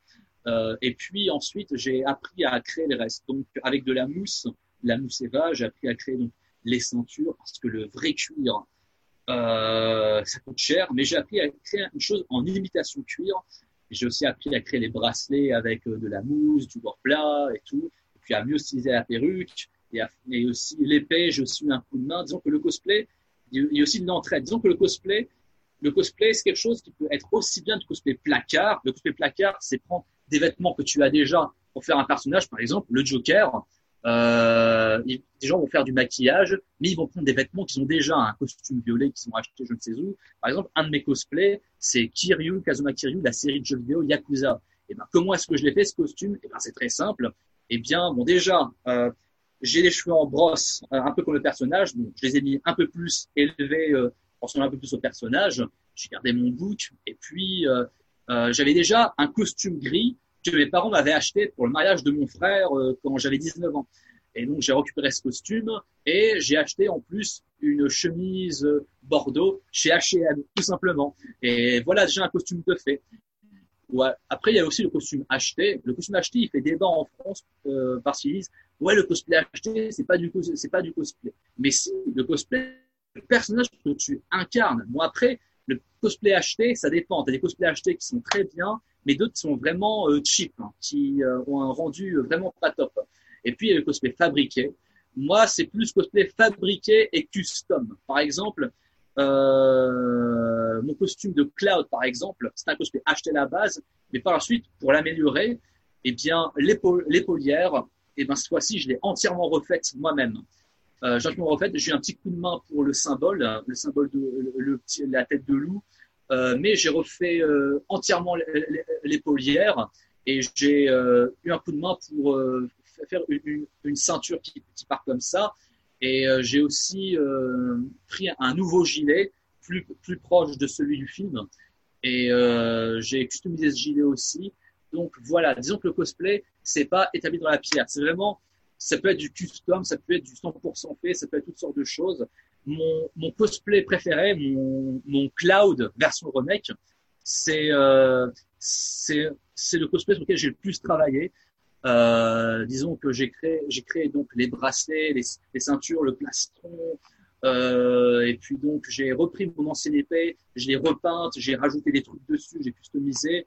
Voilà, donc, donc voilà. Et donc, ce qui m'a vraiment aussi attiré dans le cosplay, c'était donc de recréer des scènes des jeux vidéo de mon enfance ou des, mangas de mon enfance, parce que je fais aussi Dragon Ball Z, et puis euh, faire des vidéos aussi, on fait parfois aussi des vidéos parodiques ou des vidéos comiques, et donc euh, parodier les personnages que tu aimes, ou alors les, les remettre dans des dans des, dans des situations iconiques, comme par exemple, comme Cloud avec une amie, on a, on a refait la mort d'Iris dans Final Fantasy VII. Bon, je sais, c'est un spoiler, mais c'est aussi connu que, que, Dark Vador qui dit je suis ton père. Donc, désolé, mais on va pas trop chipoter non plus.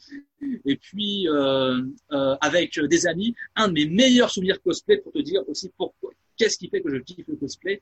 Un de mes meilleurs souvenirs cosplay, c'était, euh, en fait, pour la série Dragon Ball Super, il y, a des, Fnac, il y a des Fnac qui ont créé des événements autour de Dragon Ball Super.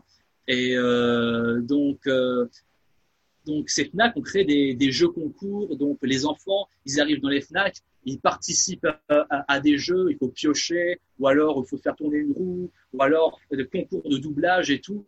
Et ben nous, euh, mon groupe DBZ et moi, on a décidé de, faire une surprise à, une Fnac, la Fnac de Beaugrenelle. C'était en juin 2018, on euh, juillet 2018. On a décidé de venir à l'improviste, en surprise, en cosplay de DBZ. Et euh, les gens de la Fnac, ils étaient contents de nous voir, le, les responsables de la Fnac, et euh, les enfants aussi. Donc, je suis arrivé en Trunks. Un peu plus tard, il y a euh, mes potes qui sont arrivés en Goku, Vegeta, et aussi Kyle. Kyle, qui est un personnage de, Dragon Ball Super, qui apparaît uniquement à partir de la série Super, non pas dans Z. C'est la Broly au féminin, pour ceux qui ne sont pas encore familiers avec Super. Et donc, on, s'est amusé dans la FNAC et tout, on dé, déambulait dans, dans les rayons, on prenait des vidéos un peu parodiques, on prenait des photos, et puis on participait euh, au jeu, euh, et puis euh, il y a les enfants qui prenaient des photos avec nous, alors même les adultes aussi, parce que bon, euh, ils ont grandi avec des BZ et euh, aussi euh, euh, le staff, ils, étaient très gentils avec nous. Ils ont dit, bah si vous voulez, euh, on a une salle, si vous voulez vous reposer, souffler, boire un, un verre d'eau et tout. Ensuite, on a été au, au, au McDo, entre temps, on a été au McDo le midi avant que les activités reprennent. Alors, je suis pas fan de McDo du tout. Je suis allé parce que bon, on était en groupe, alors que McDo c'est pas du tout mon truc. Voilà. Quand j'y quand j'y vais, j'ai l'estomac retourné. voilà.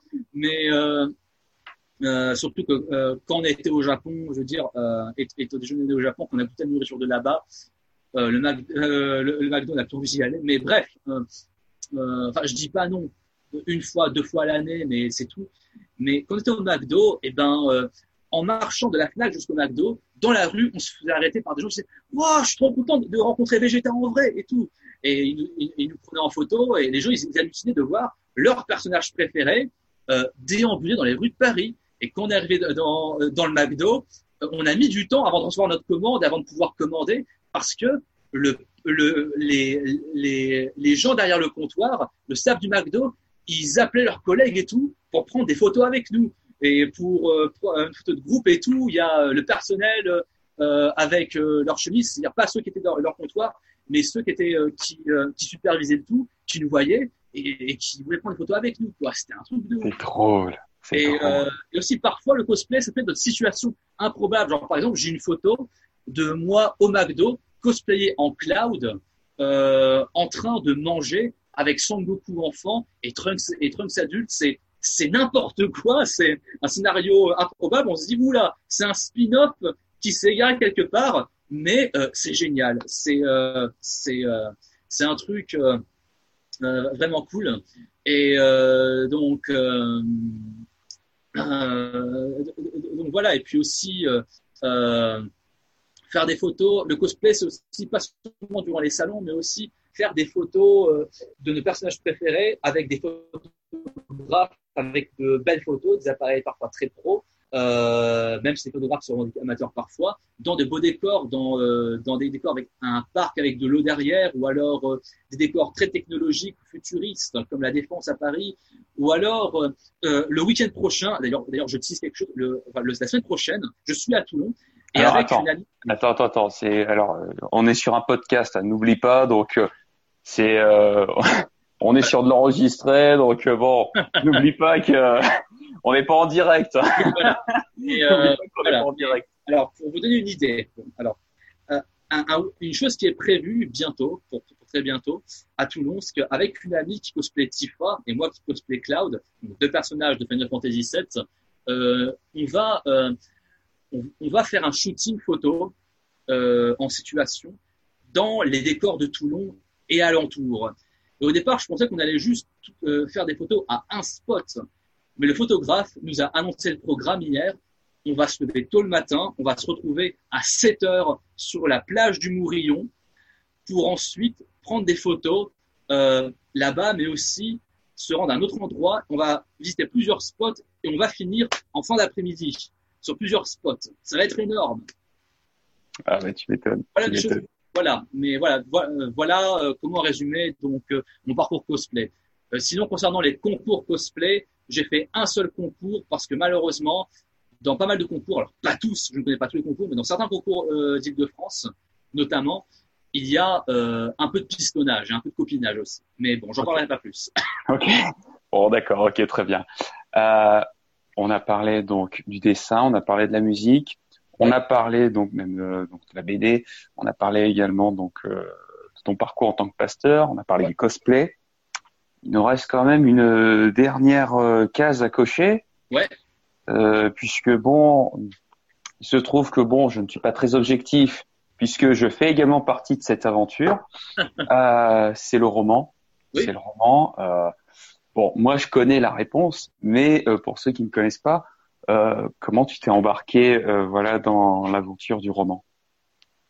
Eh bien, au départ, ça a commencé parce que alors je me rappelle que fin 2017, non fin 2016 pardon, fin 2016, de par un pote en commun, j'avais rencontré donc euh, Florian, qui est, fait partie de notre trio euh, d'écrivains du roman. Et euh, donc, il se trouve que lui et moi, on avait des goûts semblables. Euh, on je veux dire, c'était rare pour moi de rencontrer quelqu'un euh, qui était croyant lui aussi et qui, euh, enfin, il était plus plus récent, c'est un croyant plus récent que moi. Et, mais néanmoins, c'était marrant de rencontrer quelqu'un qui avait entendu parler de Jésus, mais qui en plus qui en plus d'avoir entendu le message de l'Évangile, euh, avait des, euh, des, intérêts semblables euh, et qui était euh, un passionné de choses comme le cinéma. Alors moi, je suis un peu moins cinéma, je suis moins cinéphile que que, que, que, notre ami Florian, mais néanmoins, on avait des choses en commun, notamment le tokusatsu, parce que j'aime beaucoup aussi les Sentai et les Kamen Rider. Et donc à la base, il m'avait proposé... Tokusatsu, juste pour préciser, oui, alors pour, bah, c'est juste pour, c'est un petit rappel pour les gens qui connaissent pas Tokusatsu, Bioman, euh, les Power Rangers. Voilà. Voilà. les Power Rangers sont une, adaptation occidentale des Sentai. Les Sentai. Voilà. Mais c'est pour les gens qui connaissent pas. Voilà, c'est vraiment ah, pour simplifier, on va dire l'univers. Voilà, c'est Bioman, Power Rangers. Voilà. Ouais, voilà. Disons que... pour aller beaucoup plus loin. Oui, mais, oui. Euh, mais voilà. Donc, euh, les enfants des années 80 se souviendront notamment de Xor, alias Gaban au Japon, euh, qui est aussi un tokusatsu. Tokusatsu, c'est un terme qui regroupe simplement euh, toutes les toutes les œuvres euh, audiovisuelles avec des effets spéciaux, tout simplement. C'est pas juste une série, ce sont des séries euh, live avec des effets spéciaux, c'est-à-dire que ce sont, euh, ça peut être aussi bien Godzilla que Bioman et autres Liveman et compagnie. et voilà. Et donc à, la base, euh, avec Florian, euh, qui ensuite m'a parlé donc euh, de Pascal, euh, on voulait faire une web série, mais on était trop éloignés. Je veux dire entre moi qui étais à Paris à ce moment-là, euh, Florian en Bretagne et Pascal dans Limousin, pour se rencontrer, faire une web série, c'était un peu dur. Ensuite, on avait pensé à un projet de BD, mais ça demande du temps, de l'argent, euh, un investissement non négligeable. Et en plus, moi, niveau dessin, je l'ai dit, je reste amateur parce que déjà, j'ai beaucoup de mal à avancer mon propre tome, enfin mes propres tomes. Euh, alors là, si je dois euh, aussi dessiner pour un projet plus pro, dans ce cas-là, il faut que je m'interdise de dormir. Et voilà. mais donc au final, on s'est dit, on, on, on, s'est dit, ben euh, pourquoi pas faire ça sous forme de livre, puisqu'il y a des manières simples de s'auto-éditer euh, aujourd'hui. Et euh, donc ensuite, j'ai fait la connaissance donc, de Pascal, au départ par, par Facebook, parce que bon, on a commencé à, faire des groupes Facebook, des groupes Messenger pour discuter du thème qu'on allait prendre dans le roman, et aussi des directions qu'on allait prendre, de nos personnages. Et ensuite, euh, on a, on a, on s'est rencontrés donc tous les trois pour un shooting photo sur Paris pour pour photographier notre personnage en situation. Et ensuite, le reste s'est fait tout simplement. On a continué à, à, à se parler donc par Messenger. Donc, on a écrit ce roman à distance. Et donc, j'ai accepté d'écrire ce roman.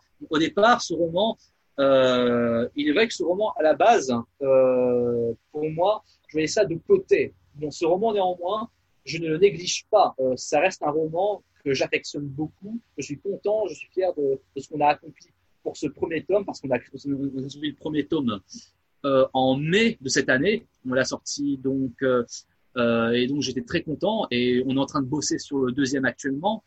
Euh, donc, euh, c'est une exclue. Hein. Ça, c'est une exclue qu'on peut vous dire, c'est qu'on est en train de. voilà, le tome 2 est en cours d'écriture. Et, j'ai hâte de voir qu'est-ce qu'on va faire parce que je pense qu'on on, on, est en train de d'avoir quelque chose de gros.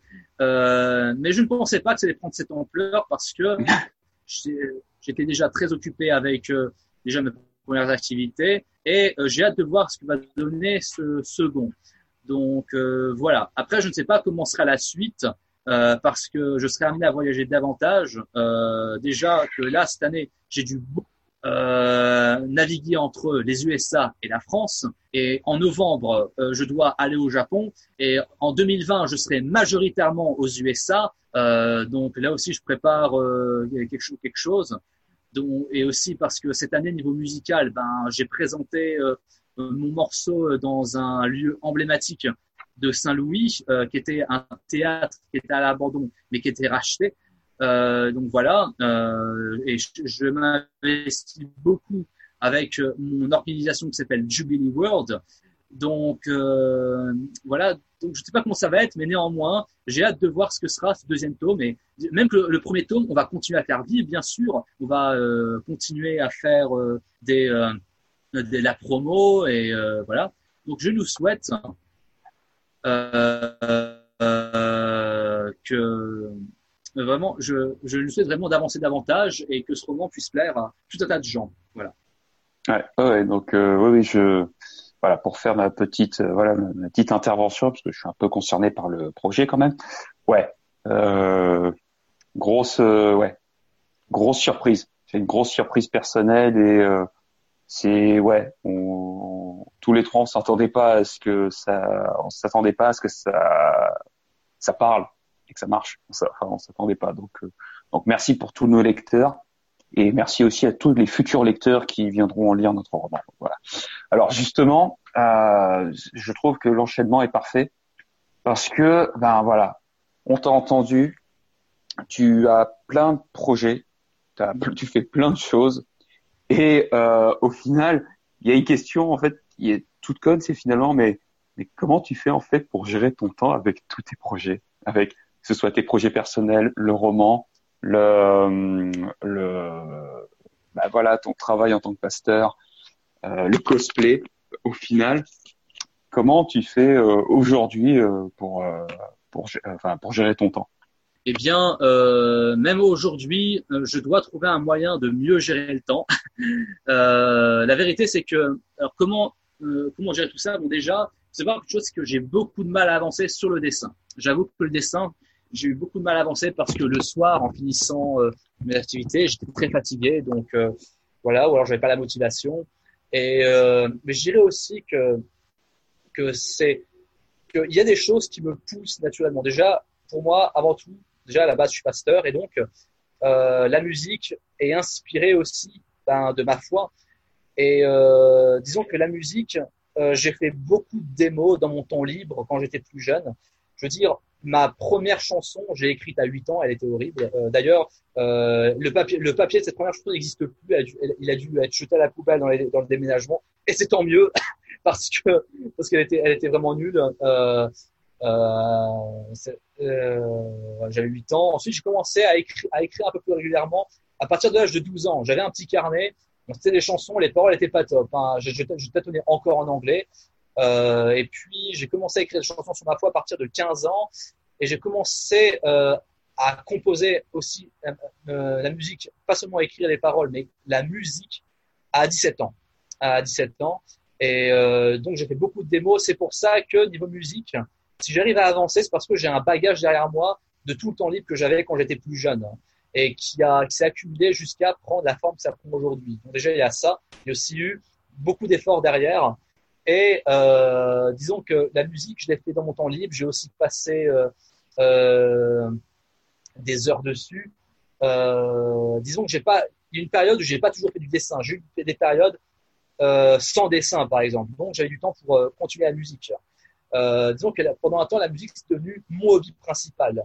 Euh, en dehors des études. Et ensuite, il y a eu les, bien sûr euh, les études bibliques, euh, donc ma formation et aussi le fait de voilà donc donc pour la formation j'avais moins de temps pour composer, mais néanmoins j'avais le temps libre que je prenais, j'en prenais pour faire la musique d'un peu meilleure qualité, faire moins de démos à gauche à droite et commencer à bosser davantage sur des morceaux plus profonds. Donc un peu moins en quantité, mais plus en qualité. Et euh, concernant le cosplay, à vrai dire, quand tu regardes bien ma page, euh, le cosplay, pendant deux ans, j'ai cosplayé que le même personnage. Donc par conséquent, euh, vu que c'était un cosplay acheté, j'ai pas investi trop de temps dessus. Et puis les conventions où j'allais, c'était plus, c'était plus, comment dire, des choses qui se passaient le week-end. Et en général, le week-end, c'est là que je prends mon temps libre et c'est pas tous les week-ends non plus. Disons que quand je regarde mes deux premières années de cosplay, mes, les, mes interventions cosplay, et, enfin mes, pardon, mes participations à ces activités cosplay étaient très disséminées. Je veux dire, euh, tu prends Japan Expo, c'est en été. Ensuite, Paris Manga, c'était en octobre, donc euh, trois mois plus tard. Ensuite, euh, un autre Paris Manga, c'était en février, donc quelques autres mois plus tard puis ensuite euh, l'épithanime euh, euh, deux trois mois plus trois mois plus tard, puis Japan Expo un mois plus tard, puis ensuite c'était toujours de mois en mois. Je dirais que l'année la plus active pour Cosplay pour moi c'était 2017-2018 parce qu'il y avait une convention, je faisais une convention ou alors un shooting presque tous les mois ou tous les deux mois, mais ça reste dissimulé dans le temps. Et pour, créer donc mon costume ou mes épées, mon costume de cloud, en fait, je l'ai fait, euh, j'ai pris un après-midi par semaine. Ça reste gérable. Euh, J'étais accompagné en plus, donc c'est quelque chose qui reste gérable. Je veux dire, euh, un après-midi sur deux trois mois, ça reste gérable. Donc euh, voilà. Donc en fonction de comment on s'organise, ça reste gérable. Et et puis euh, sinon, euh, qu'est-ce que je peux dire d'autre qui permet de gérer le temps? Ben, euh, il y a aussi la patience parce que je veux dire, mon cosplay de cloud actuel, c'est une amélioration de celui que j'avais fait il y a deux ans. Donc, euh, même celui que j'avais fait à l'époque, je l'avais pas encore fait de manière super poussée. C'est ensuite que récemment, en apprenant de nouvelles techniques, en tâtonnant à gauche à droite, que j'ai appris à perfectionner. Donc, il y a moyen de trouver le temps. Et quand tu regardes ma page cosplay, Tenchi Kiryu pour ceux qui, euh, qui sont curieux, eh bien, euh, je cosplay pas non plus 50 personnages. Je vois des gens qui se lancent dans toutes sortes de projets euh, et qui euh, passent même des nuits dessus, parfois même des nuits blanches dessus.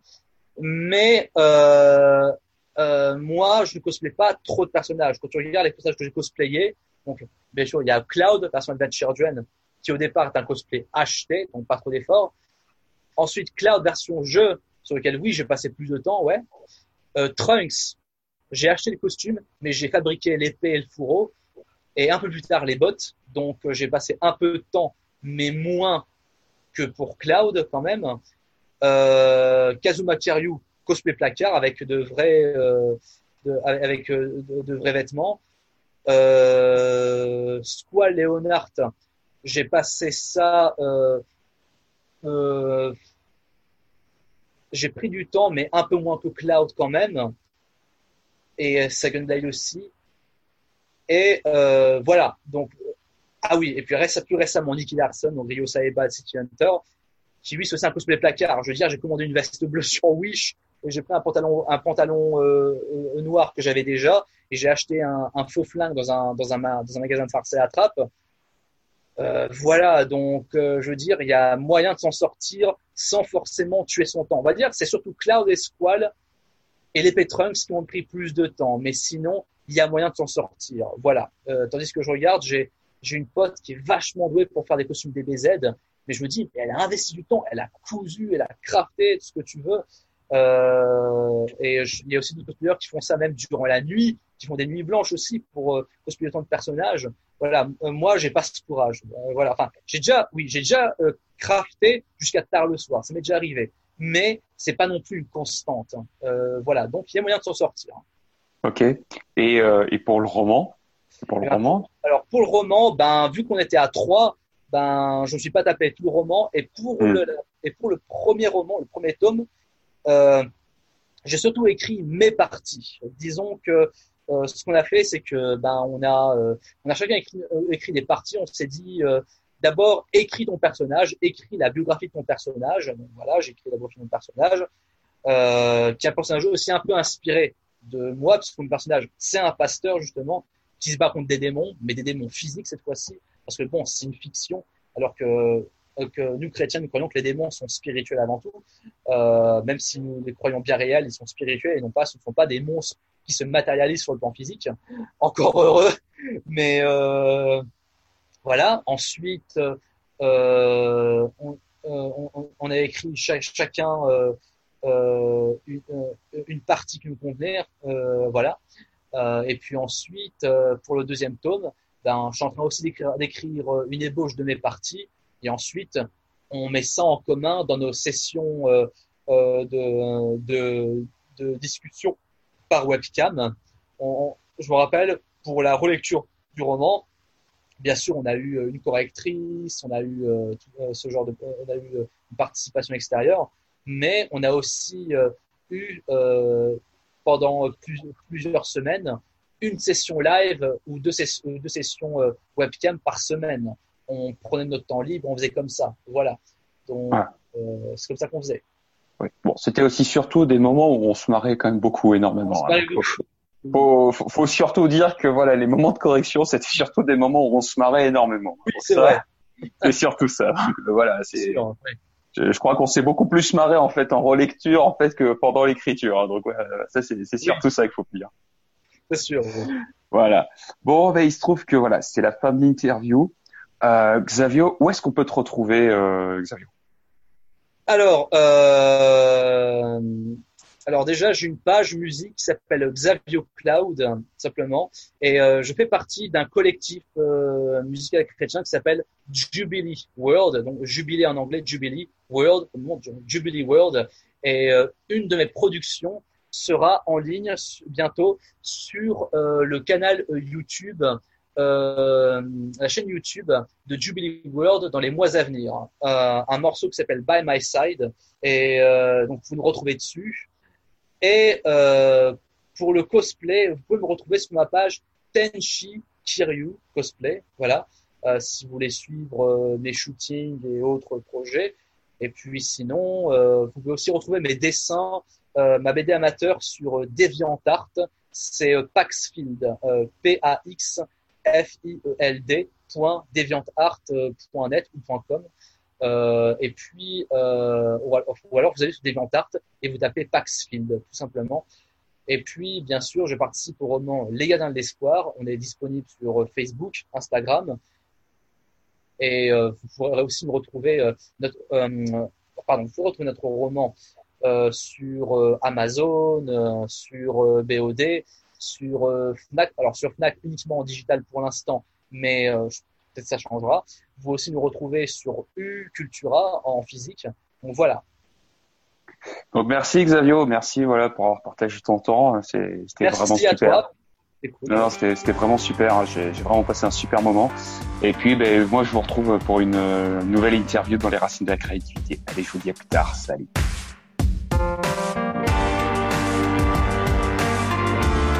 Abonne-toi aux racines de la créativité et mets un pouce bleu parce que t'es quelqu'un de bien.